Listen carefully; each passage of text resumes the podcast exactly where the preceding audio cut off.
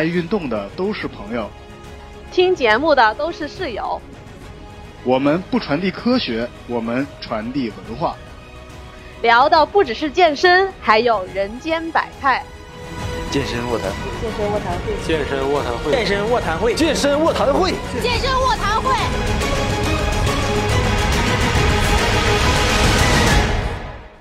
亲爱的听众朋友们，你们好，这里是每星期五更新的健身卧谈会，我是潘达，我是大海。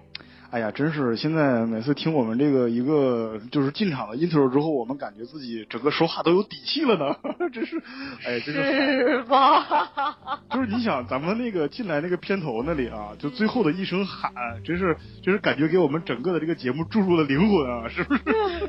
有吗？挺好啊难道说之前就没有吗？就是那个天生卧谈会，那个特别就就就对，感觉好像给我们就就，啊所以在这儿一定要感谢一下这个就帮我们录制我们这个片头的这些我们的啊听众们，还有我们的一些亲友们啊，就是非常感谢你们的这个支持，啊，我们才有了这样一个一个一个片头。然后之后，另外一个还比较感谢的一点呢，就是说我们这个节目上一期节目发出来之后吧，然后很多很多人，呃，其实我们一直有什么心态啊，就是觉得哎，好像我们节目没什么人听啊，好像会有这样心态。啊，其实好像不是，我们节目好像还挺多人听的。然后，对，为什么这么说？因为我们上一期节目说完之后，有狂多的人，就各个平台的人都开始问不求书单吗？对，求书单，求书单，求书单。然后之后，就突然之间那个聊书的话，就把好好多都炸出来了，是吧？对对对，然后之后狂求书单，然后这个时候，在我还想要去，就是正准备要去啊，你你们信就好了，就是就是在我正准备要去去发书单的时候。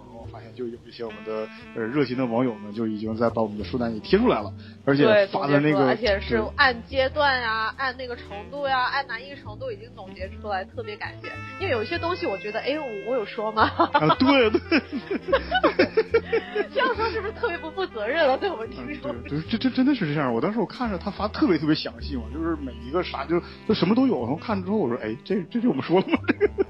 但是确实说了，啊，确实说了，确实说了，真的说了。哎，你说我们说话得多不负责任，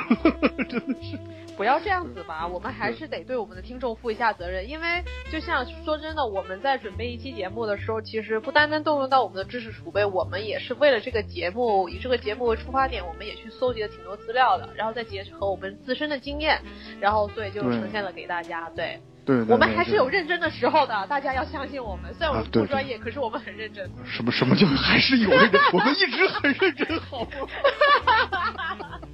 啊，是在这儿说说说我的妈呀的，对对对，有点跑题啊。就是那个还有一点，就是说我们如果你们还是想去跟我们去，呃，我们现在我们公众号那个每天啊会推一个我们健身这块的一个动作的刊物的一个姿势的一个一个一个一个纠正错误的对比图。啊，都是呃，判断我从那个一些啊，你就不要管是从什么网站上面就去去去去找的了啊，反正那些网站你们也上不去啊，呵呵呵呵呵呵，对。对对对对，因为就科学上网这个事儿是吧？然后科学上网，科学上网啊！对对对那个然后之后那个提倡遵守法规啊。对对，我们本来也很遵守法规，对对对对对。然后之后我们那个每天会推一个这样的图上来，然后之后呃，如果想要看这个就是健身的刊物的图的话啊，就是你动作的有哪儿错误啊，一般常犯的错误，那个图上面会指示出来，然后也算是每天给大家一个一个小福利嘛，哎，不让我们公众号闲着，然后这个可以去加我们公众号啊，我们呃这个微信公众号的一个添加方式啊是那个。打就就打开我们的微信啊、呃点开微信右上角的这个加号，然后之后选择添加朋友，之后选择公众号，然后搜索“健身卧谈会”啊这五个字，然后就可以搜到了。然后呃，在下面之后还还还还可以去调戏一下我们啊。啊 对，就对对对，就反正就大家啊、可能就是对 Panda 或者对大海有一些什么意见，也可以在上面说，调戏我们也可以，不过就是也不要再追问下去我们的照片了，我们的照片就摆在那。对啊对对对就比如说什么这个这个一开始不聊正题，上来之后就就就就就聊五分钟废话，还打嗝这种事儿，就是 这这这对对都可以说，都可以啊，说，可都可以，没问题。那个拍砖也可以，呃，那个提建议也可以，呃，那个吵架也可以，你就来啊。对对，然后大家还可以把我们的公众号分享出去啊。虽然目前为止没有什么没有什么活动 那种，但但是但是还是主张大家把我们的节目分享一下，嗯，给更多人听到，大家一起健身比较愉快，确实是这样的啊。然后之后，那其实呃，说到大家一起健身，那大海，因为好久没跟你一起练了，你昨天练的啥？我昨天嘛，我昨天循环训练啊，嗯循就是环训练外周心脏循环训练法，就是我你你你一个你你慢点说，慢点说，你刚才说了个什么词儿？循环训练，不是后面那个，外周心脏循环训练法。那是什么？这个东西呢，对对是其实是啊啊、我们看 NBA 也知道，就是我们的詹皇嘛，啊詹皇他也是，嗯，对 James，他是、也是使用这个循环训练法。循环训练法呢，它不是啊、只是它跟那种专项的训练不一样，啊它有点像是那种，就是我今天练习的抗阻力训练是不针对任何的肌群，就把啊所有的肌群都练了。啊，比如说，就是我有推，比如说垂直推、垂直拉，然后水平推、水平拉，然后还有啊、深蹲、硬拉，然后加一个水平，就是把所有的面、所有的关主要的关节功能我都已经练了一遍。啊然后中间的话呢，我大概是七个动作，嗯七个动作呢，就是然后就是练三到四组，啊然后每组每个动作呢，啊、十个动作为，就是每个动作就十个动作为一小组吧。啊，十个动作一小组啊，对，十个动作或者也不十个动作，就是呃 frequency 就是频率为十，就十下，就啊 repetition、啊 repetition 就是啊我的就是十那那个动作。个那个十次 rep 就是十次重复，对对对然后对对，十次重复。啊然后这个东西呢，它其实啊、就国外有一个说法，就是经过就我中间的那个间歇时间呢，几乎为零。几乎哦为零，所以就是变成了就是把自己往死里虐，然后练完以后就浑身舒爽。啊、哦这个我看了一下，大概我三到四组的话，我大概用时是半小时。啊、哦这个东西呢，其实经过了一些啊、研究发现呢，就是同等条件下，二十分钟的循环训练和二十分钟的有氧相比的话，就对女性而言，它的减脂效果会更好。哎，那因为最近对男性为我啥就就那么不友好呢？也没有不友好啊，它也是啊。提高那个心肺功能的呀。啊，提提心肺。功能还有哦肌耐力，对，哦，哦其实也是可以的。就是如果比如说我今天我不想做有氧嗯。啊、我想来一点别的，嗯。那个我们也提倡过，我们的训练当中我们要要需要一些就是新的刺激，我可以建议大家可以去尝试一下。循环训练法。哦哦，对对，今天我还跟我媳妇聊这个事儿，就是说真的，就是你好像我们发现有很多很多那种，就是真的练得很好的人，他好像都是在举铁，然后再去，呃，就是有或者是举铁加，就是以举铁为主，然后配瑜伽呀，配一些什么有氧的那个这个东西在里边儿，他最后才能出现一个很好的身材。啊，可能我们定义的很好的身材啊，然后但是那个好像没听说多少就天天做有氧的，然后还能练出一副好那个好的身材的，好像嗯、呃并不是很多，是吧？嗯那肯定啊，因为我我现在要说一点，就是比如说。嗯有一些因为健美打比赛的我就不说了，因为规则摆在那儿，它的嗯重心是摆在那儿，它是对体型是有要求的。嗯啊、但是，一般像我们这种加班狗啊啊、可能有本职工作的，我是想通过健身获取一些个人的认同感，或者我想要更好、更健康的身体。呃，哦这个东西的话，其实这就要求我们训练当中要具备一些功能性啊、比如哦说像上周我们不是推荐了一本书吗？就我推荐的那个、呃肌肉塑造的那个这啊本书，然后你果然把他名字忘了是吗？对 啊。嗯嗯，然后呢？对，那本书的封面的封底呢，其实嗯那个人他的脊椎是往右弯的，啊，脊就他柱侧弯整个脊对，脊柱侧弯特别严重。就我还是希望大家就是在练的同时，请顾及一下我们的脊椎哦，啊、对，因为有时候脊椎弯了，它的问题有很多，可能是久坐呀、坐姿不良啊，然后不良的动作模式啊，导致了那个脊柱的侧弯啊。所以我会觉得大家。某种程度上，就除了举铁以外，还是要怎么说？还是要有一些大的哎，你一些功能，不要忘。你一说到你一说到这个事儿啊，就是你一说到这个加班和就是你这个这个肌肉塑造这一块儿，我就是今天看那个就是微信下边的公众平台上面那个留言，有一个朋友问说那个就是呃就是好像瘦子在家怎么练？啊，好像大概是这么一个一就就是那个那个就是这么一个问题啊，就是这个这个瘦子在家怎么增肌这个事儿，其实好像不是不知道你们是不是一直听我们一直在抱怨自己在减脂，在干嘛干嘛，然后你们可能会觉得我们很胖，然后在那边去天天就就天天减脂，其实不是啊，大海很瘦，大海非常非常瘦，然后那尤其是我们，我空腹五十五公斤，嗯，但是你这个像你那个肌肉含量里边，那你这个就是而就而且大海不矮，大海有一米六十多，就在女生里边是已经是已经是很已经是很很很很很正常。南方人比标准的南方人吧，就不能跟东北的大妞比。嗯，对对对对，我媳妇儿一米七八，这个这个对呀，这个是怎么比呢？对，然后之后你像那个那个，就像这这就就是大海是很瘦的，然后是包括我们节目里边上节目我们这些的呃听众朋友们，就是那个我们的嘉宾朋友们，都真是一个比一个瘦。就你看我们天天喊着自己减脂，并不是，所以说严格来讲的话，我们也算瘦子在增肌。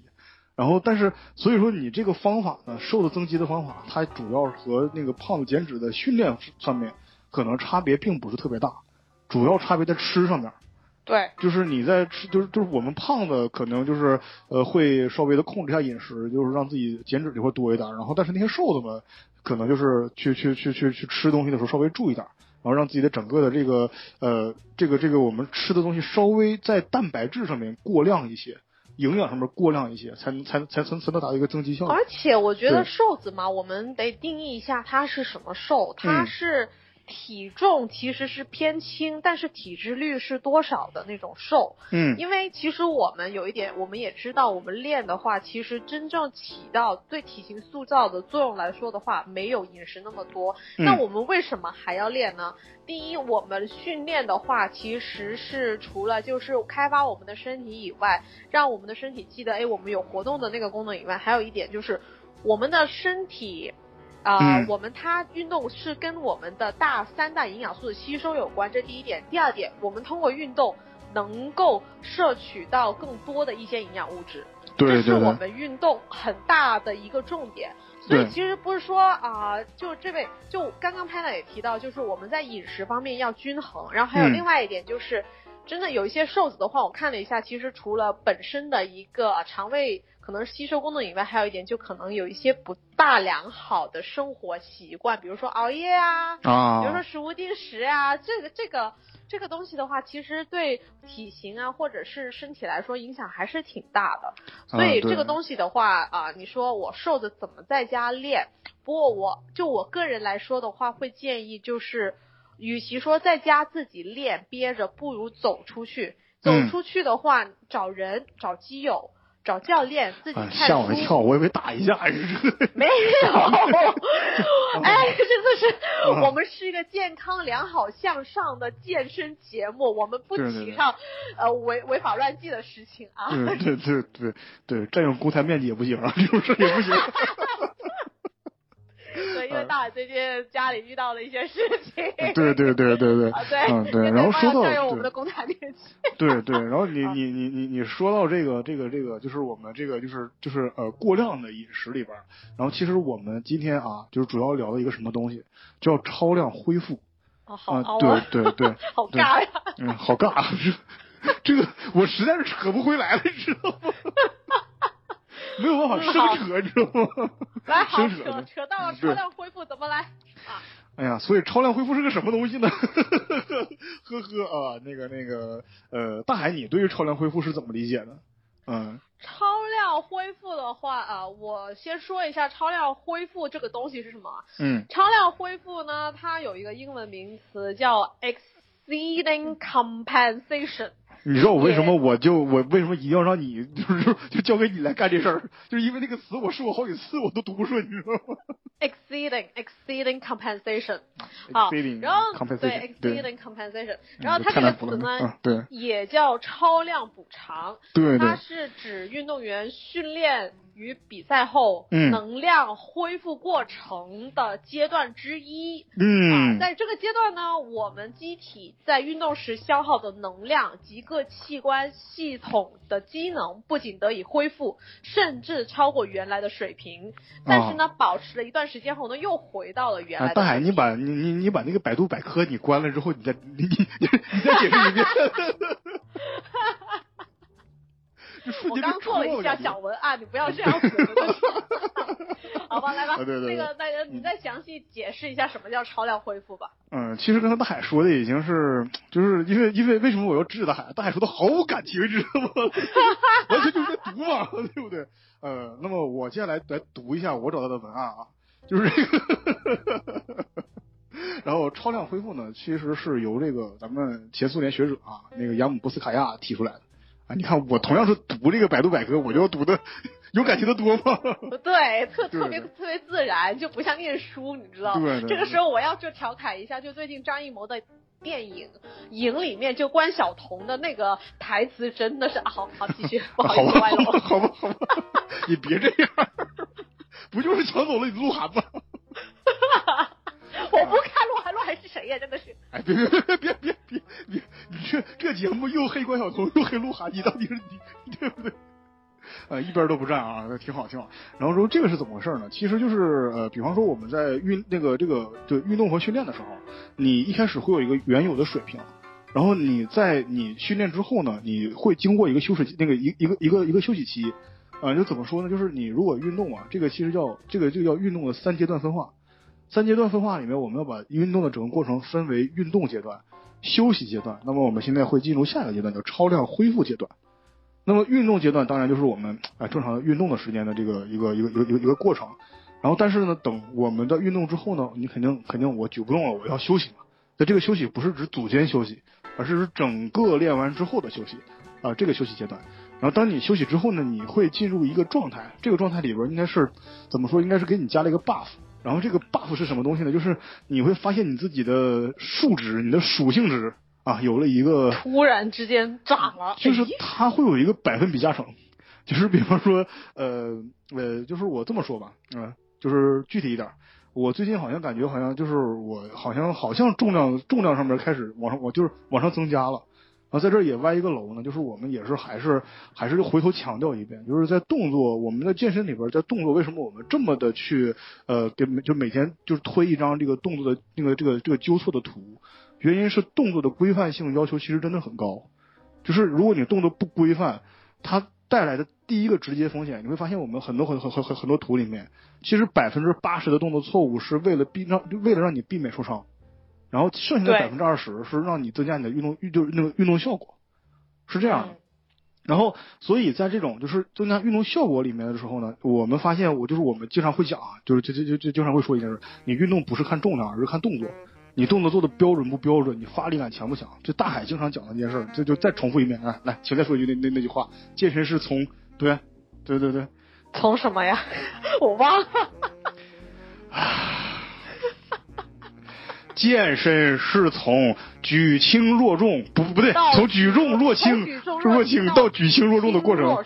啊！来对划重点啊！这句话为什么呢？其实我会发现啊，我就已经很久很久没有去做那种比较大重量的去冲刺。我一直我最近在用一个什么方法去练啊？大海刚才说他在用外轴心外轴心脏循环训练法，在用这种这种方法。当然我是因为这种方法对我来说，你知道 这个胖子啊练这个太痛苦了。然后我只能去练那种，就是我最近时间用的方法是好好好好的踏踏实实的去练那些那些比较啊、传统的，也不是传统的，就是大家都在练的东西。但是我要把这动作抠细，然后我用的重量不用很高。但是当我做完这些这这些东西之后，我发现我的整个的呃整个的我的能力，还有我的整个的这个水平往上提高了一截。就这一节，我我我不知道是怎么回事，就有可能是我其实这个东西的话是肌耐力训练会更好的刺激到肌肉的生长。哎，但是我的绝对力量涨了，就是对，会的，对会的，会的是吧？对，然后肌耐力的训练其实对绝对力量是有很大的提高。啊所以就你也不是说我你你也不是想做那种特别轻的冲有氧嘛，啊但是你又不是说就去力量举，那当然中间的话，其实你就把那个重点就是集中在那个肌耐力的训练的话，就是高频高频次的啊一个训练方法的话，其实对你的绝对力量是有挺大的帮助。啊，因为你看我在训练的时候是是这个样子的，我在斯巴达之前和斯巴达之后，我不知道是不是斯巴达提高了我这个这个运动能力啊，就是斯巴达之前和斯巴达之后的一个一个数一个一个一个数据的对比，就怎么说呢？因为斯巴达之后我进行了一个一个一个休息，长时间休息没怎么练，然后再重新恢复训练的时候，我发现进入了一个哎就更加好的状态里边去，而且那个数值就不会往下掉了，就是你的基础数值就是那样的。就是我斯巴达之前的一个训练数数数据啊，我说我我我我我说两个吧，就是你深蹲的，我我深蹲的之前斯巴达之前我深蹲的呃重量是一百二十公斤做组，然后斯巴达之后是一百六十公斤做组，而且是一百六十公斤做组没有什么感觉，然后之后就是就感觉还很不是一百四吗？嗯，啊，是吗？啊，对，一百四，行吧，好吧，然后一百四，对对对，行行行行行行行，好，哎呀，反正吹牛嘛，对不对？往上一百四一百六有什么区别嘛，对不对？哎，然后之后呢，那个那个卧推呢是八十公斤做组，但是那个卧推八十公斤是能做组，不至于很轻松。然后这个这个事儿是就是就说明好像确实是我们在这种就就这种数据里面，它还是有一个增长的。而这个增长呢，它其实会引入到我们今天超量恢复的这个这个就这个里面去。为什么说呢？其实超量恢复等于几乎是我们整个的就现代健身、抗阻力健身这一块儿的所有的理论的，就是你的肌肉生长的一个基础的一个理论。它是一个理论，而不是一个方法。就是很多很多人会说啊，这个我们要用超量恢复法去练，怎么怎么样，怎么样？其实它不是方法，就好像哎那个那个 HIT 不是操一样，它是一套理论。就是它是什么回事呢？就是比方说啊，呃，现在拿潘达的这个那个数据来，就是来举例。我之前我深蹲重量是一百二，那我在运动的时候，我再去整个在第一第一个那个阶段里边，我比方说我做那个深蹲组的时候，我第一组能蹲一百二。然后我到第二组的时候，我可能哎，我蹲蹲蹲蹲不了那么多了，我能蹲一百一。然后第三组蹲到一百，然后第四组蹲到可能九十。然后可能我整个这一天都做完了之后，我可能我最后整个所有所有动作全都练完了之后，我再回头再再来做深蹲的时候，然后我可能比方说我突然之间哎一百四十多，哎不是不是不是。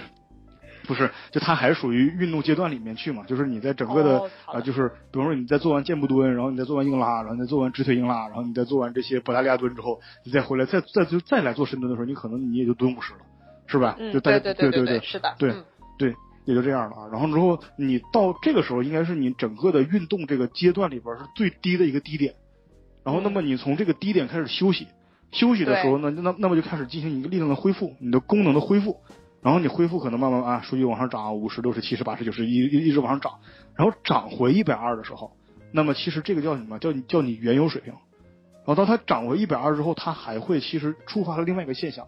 它涨到一百二，它就涨回到一百二之后，它还会接着往上涨，一百三、一百四、一百。嗯，对对，一百五就刚好涨到一百三了，不可能一下子飞跃太多。对对对，举举个举个例子嘛，对对对对对，是这样。那当然当然，你衰减其实也不可能衰减特那个那个，就是衰减特别多啊，涨也不可能涨得特别多。就是我只是这么说的话，会比较形象一点啊，实实时的涨。啊，比方说你现在涨到一百四了，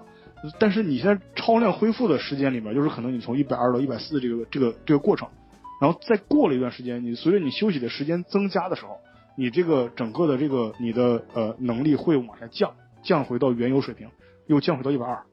那么其实你在整个训练里边，我们我们为什么一定要进行一个循环的训练？就是一定要我们在一个就可能四天一就是四分化法，或者是可能一般很少见七分化法吧。就是就是七天一个循环，其实好像不是很科学，但是好像有人在就就有有一些人在这样练，但是大部分可能都是四天一个循环，加上休息日可能五天。这样说吧，其实我倒觉得呢，其实刚刚我们提到一点就是。啊，我们其实我们通过超量的恢复去能够得到，就身体来说的话，一个呃身体机能也好，运动表现也好，一个比较大的提高。嗯。但是其中里面其实很多人会觉得，比如你说的是有七天一个画法，某种程度上他对于超量恢复的理解，第一我会觉得他理解的不到位。对。他可能是往超量那边想，好，我超量恢复，那就证明了我就把自己往死里操，啊不不，我就 让自己。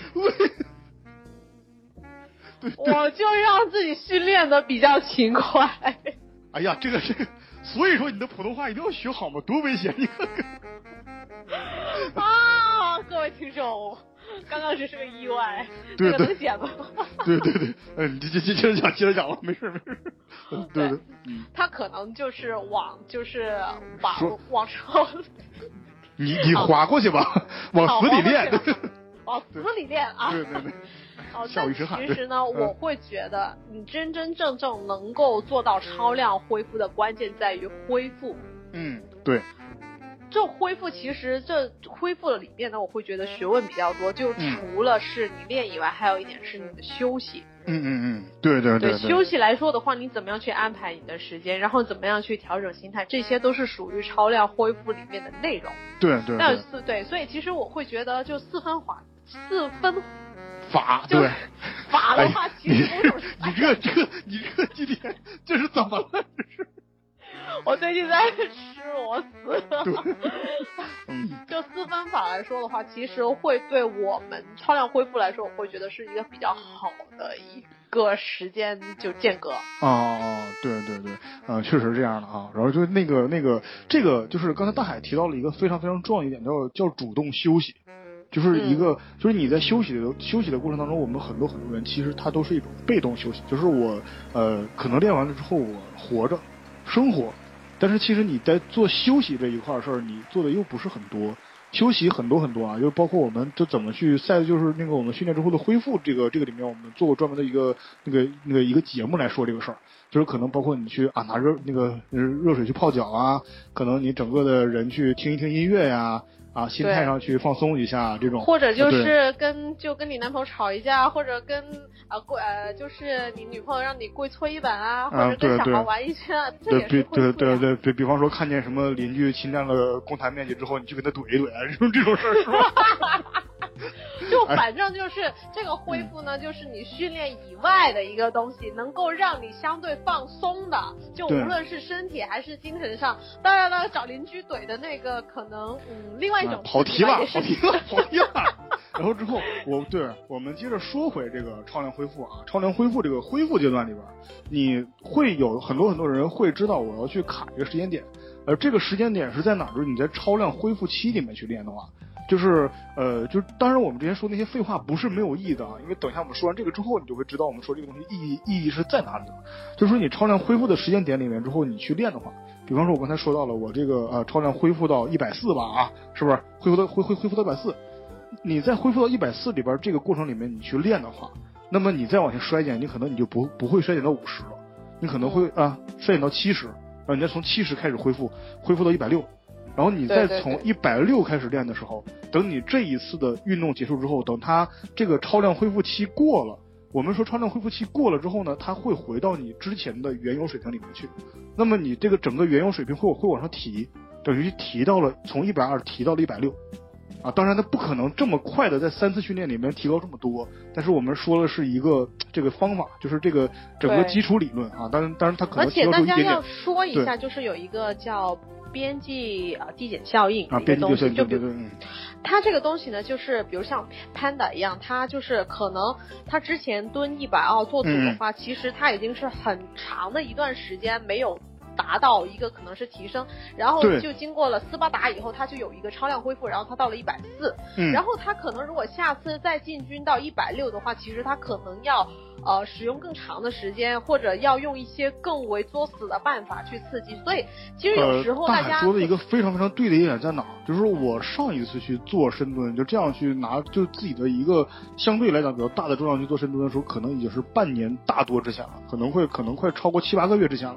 对。而在这七八个月里边，你像我又经历斯巴达，我为了斯巴达，我还会去训练。然后我这训练里边，我肯定用了大量的一些一些其他的方法，很作死的方法。那什么，我还会去跳舞，还还还还去做瑜伽，这等于对这是对的。对对对，然后你等于整个的这一个过程下来之后，我才从一百二走到了这个，就就这个一百六，而不是说我就三次就就就就就就过对，所以所以其实我要跟听众普及一个概念，就是我们当我们去到越高水平的话，我们要。达到一个飞跃需要需要更多的积累，有时候我们就因为新手福利期嘛，我们就在做超量呃超量恢复的话，可能会那个进步很大，或者很快就会有一个就跟之前比的话，可能就从一个零啊，可能就跳到四或者五。但是如果我们要从五跳到十的话，其实是需要更多的积累，还有耐心，还有时间，还有方法。所以其实这东西的话，大家其实某种程度超量恢复。与其说是在恢复我们身体，不如说是从心态上要去进行调整。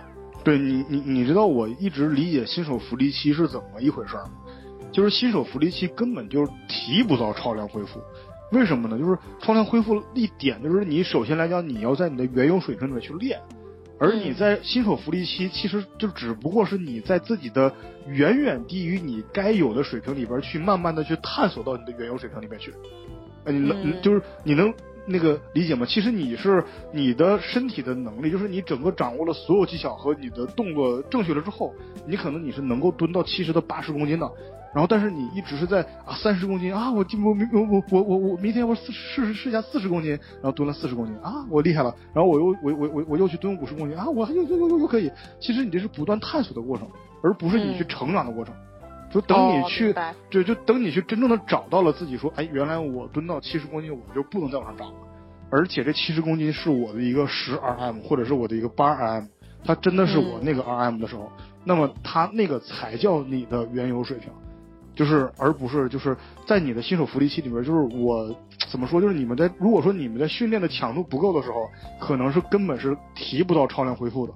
就是你肯定得，你肯定得先到超量恢复，就能够有训练强度出出来。但是其实这嗯，对但其实东西的话，怎么说还是要对多鼓励大家去多积累。对对对，多但是其实怎么说呢？就是超量恢复这个程度，它和出现的早晚和你整个这个运动量是密切相关的。就是你整个运动量越大，你消耗的物质就就是越越这个，越多，越然后你超量恢复的，对对，你超量恢复的程度就越明显，对对对就是其实你的意思就是，当我们的基础去到一定的程度，我们再提超量恢复的话，其实某种程度上我们获得的效果会更多。对对对对，所以说其实你们在整个训练里边之后，那超量恢复说那个还提到一个什么是一个一个有意义的地方在哪里？就是说很多很多人他会发现自己啊，我一段时间里边是没有什么进步啊，为什么？就是因为好像我当时我看了一下他的计划，他十天里边做一个循环，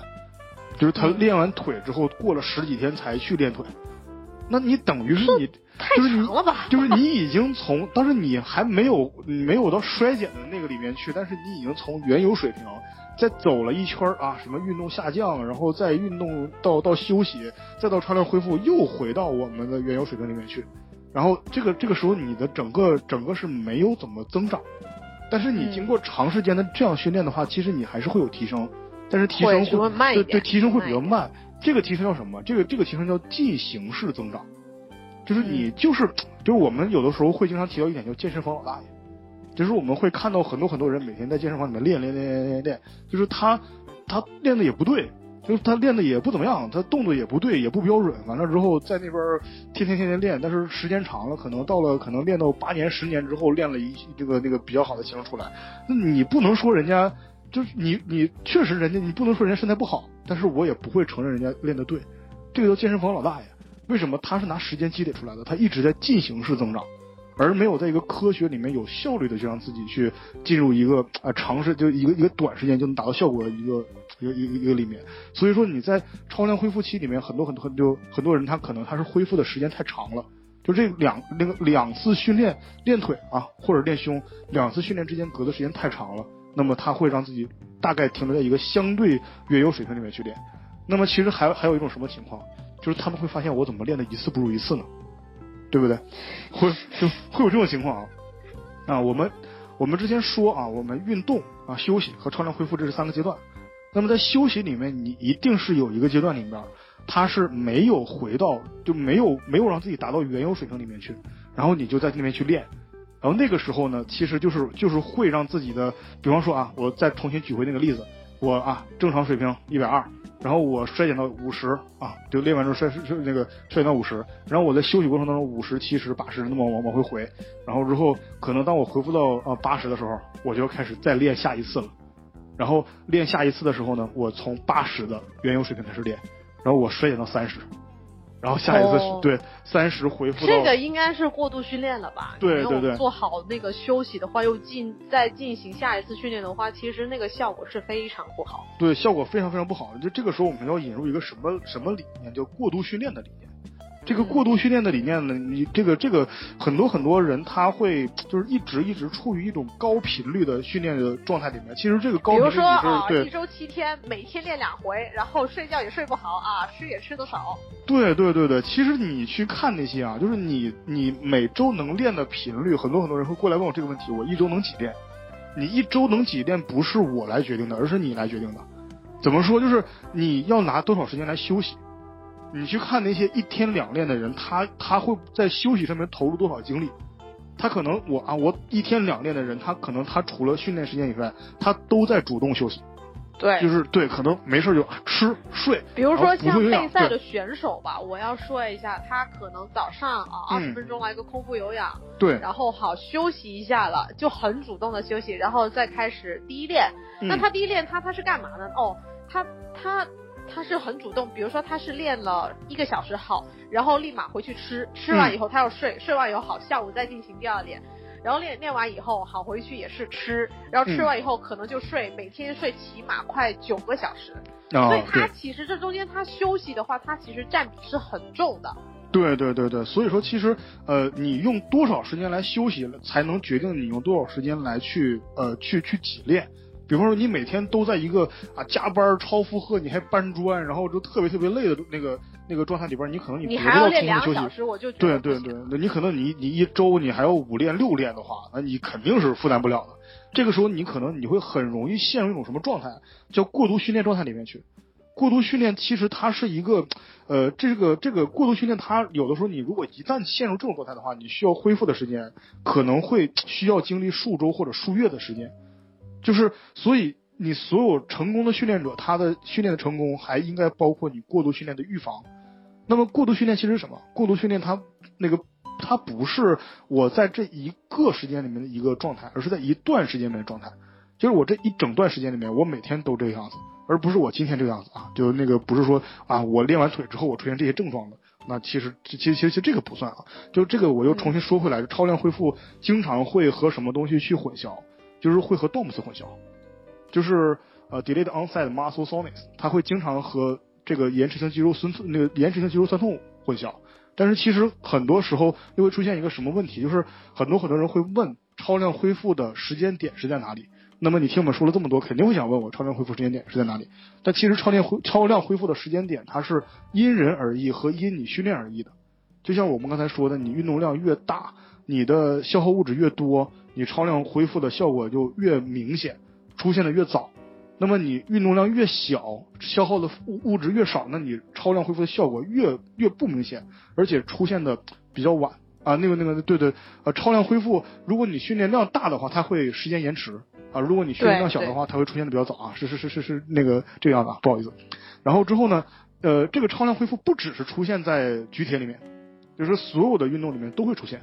就包括一些啊游泳泳啊，专项啊，其实舞蹈也是，舞蹈也是超量恢复的一个。哎，拉伸会也会触发吧？对对啊对会的对对会的会的。对对对，其实就它是出现在只要你是身体是动的，对对对然后啊、从事同一个活动的，就是它就会出现，就超量恢复的原理能够就应用在该活动上面。所以嗯其实刚刚也提到，就是那个延迟性酸痛跟超量恢复，啊、它们两个是相对的。相对独立的存在，对。但有可能呃，我们的延迟性酸痛可能会影响到啊、超我们的超量恢复。但有一些东西的话，我会觉得其实，比如说超量恢复吧，我会觉得，比如说一就每一次训练的间隔，如果你的那个呃延迟性酸痛有一点的话，因为它不是乳酸啊，延迟性酸痛不是乳酸，那、对你会觉得，哎，我中间其实虽然是休息，但是我也想做点什么，那我会建议可可能像 Panda 一样，它会有一个排酸跑，你可以做二十分钟的有氧。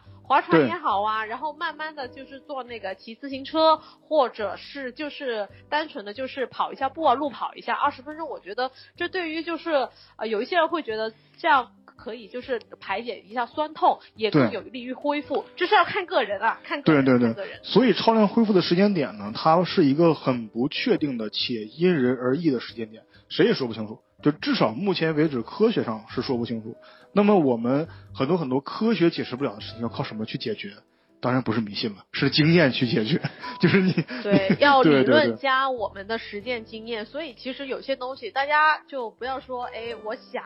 啊、看看看个书，然后自己摸索。其实我还是会鼓励大家，因为我会觉得健身已经那么小众了，如果你一个人那么孤独的话，我觉得太可怜了。那怎么也得出去走一下，就搞不好可以碰上好基友，大家相互扶持呢？你觉得呢？对对对，是的，搞不好还搞一些节目出来，是吧？对，就像我们俩一样，对，那对对挺好的，是不是？那挺好，挺好啊。然后之后是因为你在整个的这个你的经验啊，就是这种练十年八年的人和练这种一年两年的人，他差别不同在哪儿？就是练十年八年的人比这些比我们更有经验，就是因为嗯就确实是你就经验是可以是可以解决一些科学上尚未解释的问题的。那么其实我们又说回到你先千万不要陷入到我们的过度训练状态里面去。那么你在过度训练里面，它会有什么标志啊？就是这个事儿，我们最后来说一下吧。就是在整个，就是这个这个，我这边有那个有一本大海推荐给我的这个 NSCA 的一本一本这个书里边啊，恢复这本书里面，它有一个过度训练的指标的一个表，我在这读一下啊，就是最后我们读一下这个表，就是，呃，它过度训练的指标，它主要是分心理指标和生理指标。就是我先说一下心理指标啊，心理指标对，包括训练和比赛时兴奋性下降，就是你的整个兴奋点就全部都下来了啊。训练和比赛时，然后训练和工作时，你的注意力下降，发现自己无法集中注意力，然后你的整个阶段里边食欲下降，发现不想吃东西哦，对，可能吗？嗯，反正我没出现过。一顿不吃，我一顿不吃我就饿得慌。一顿不吃饿得慌是这种啊。然后之后那个还会出现一种啊性欲下降，你就啊啊啊啊啊啊啊！然后之后还会，但是你不想吃不想那啥，然后你还有个事儿什么，就是你失会会会失眠，就是你还睡不着觉。然后呢，而且你的整个心理层面的不灵活。就不是你身体不灵活，你是心理层面的不灵活，还有你的整个的脾气暴躁，还有整个人的敏感，它都是你的过度训练里面的心理指标。就是怎么去评价啊？那么过度训练的生理指标里面包含什么呢？就是我的成绩下降，就整个整个的不、那个不是学习成绩啊，这当然有可能啊，就是那个还在学习的朋友里面，可能你过度训练会导致你的成绩下降。那么其实我的整个运动成绩，我们的数值功能性整个下降，还有呢就是一个腿部肌肉感觉僵而沉。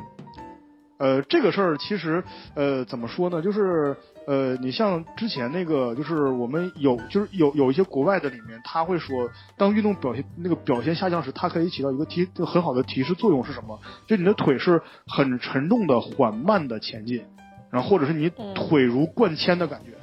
但是这个不是你练完腿之后那个 DOMS 感觉，哦那个感觉是不一样，那个只是或者是那个充血的那种感觉是不一样的。对对对对，啊，这个东西我会觉得另外一点，我想要提一下，比如说像我的话，我会头痛，嗯，啊就是会头？特别紧绷，然后好啊像整个脑袋就像也是有一个大石砸在上面一样。这个东西的话，其实有一些人会这样。对，也会这样啊，对，也就真那个那个真的会。然后还有一些什么生理指标，就是你的体重下降。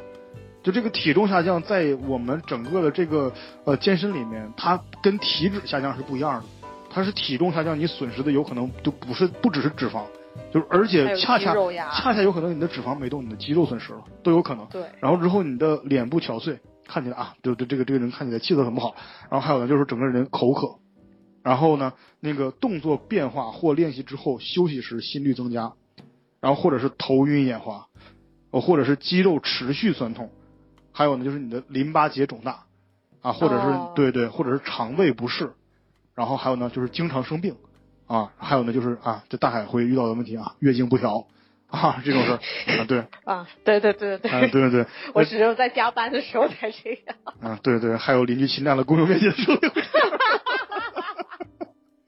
呲你一脸。对，那个邻居啊。对对，然后之后呢，就是这个是属于过度训练的一个生理指标啊，希望大家都不要出现这些问题啊，就是大概就是这样。所以说呢，其实我们这一期聊的其实也差不多了，就是关于超量恢复的时间点里边，可能我不知道我们有没有说的很清楚。那么如果没有说清楚的话呢，啊，那就说不清楚吧。把我们的节目反复听，然后听清楚，然后有问题的话呢，也可以啊欢迎在我我们公众号上对留言的话，我们就是看到了一定会回复的。对对对对，然后如果不回复的话，那就呃。呃，好吧，那这期节目我们就到这儿吧。好，拜拜。It's a beautiful night. We're looking for something dumb to do. Hey, baby, I think I Looking